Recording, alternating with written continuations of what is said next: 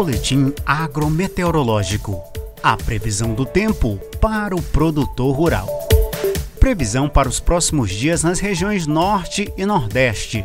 Os maiores volumes de chuva, até 200 milímetros, estão previstos para o norte de Roraima e do Amapá. No norte do Amazonas e do Pará, os acumulados não ultrapassarão 150 milímetros. No sul do Amazonas, Pará, Acre e Rondônia, as chuvas ficarão abaixo de 70 milímetros. Em grande parte da Bahia, oeste de Pernambuco e centro-sul do Piauí, estimam-se chuvas abaixo de 10 milímetros, mantendo a baixa umidade do solo no oeste da Bahia. Na costa leste do Nordeste e entre Sergipe, Alagoas e Bahia, a região da Cealba, as chuvas ficarão em torno de 40 milímetros, mantendo a umidade no solo e favorecendo a semeadura e o desenvolvimento do feijão e do milho terceira safra. No centro-norte do Maranhão e do Piauí, os volumes poderão chegar a 120 milímetros.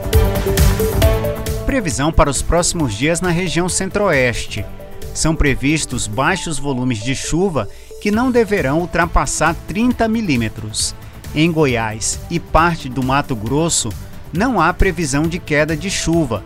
Poucas chuvas e altas temperaturas contribuirão para a redução do armazenamento de água no solo, causando restrições a lavouras do algodão e milho segunda safra, principalmente nas áreas onde a umidade no solo está reduzida. Previsão para os próximos dias na região sudeste. Não são previstos acumulados de chuvas superiores a 20 milímetros. A possibilidade de ocorrência de chuvas em pontos isolados, devido à convergência local de umidade, não é descartada.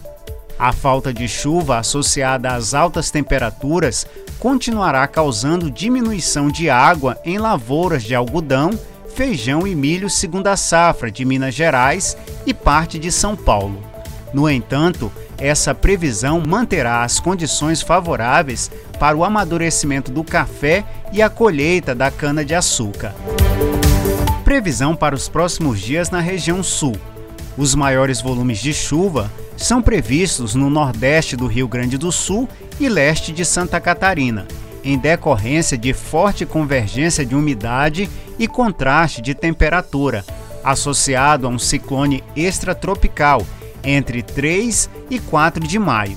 São previstas chuvas intensas acompanhadas de ventos superiores a 100 km por hora, que poderão causar danos a lavouras e interromper a colheita da soja. Nas demais áreas, os acumulados não ultrapassarão 60 milímetros, mantendo a umidade no solo e favorecendo o milho segunda safra no Paraná. Há possibilidade de geadas entre os dias 6 e 7 de maio, nas serras gaúcha e catarinense, além do sul do Paraná. A previsão agrometeorológica é para os dias 2 a 9 de maio de 2022. As informações do boletim são da Companhia Nacional de Abastecimento, a CONAB, e do Instituto Nacional de Meteorologia, o IMET, órgãos ligados ao Ministério da Agricultura, Pecuária e Abastecimento.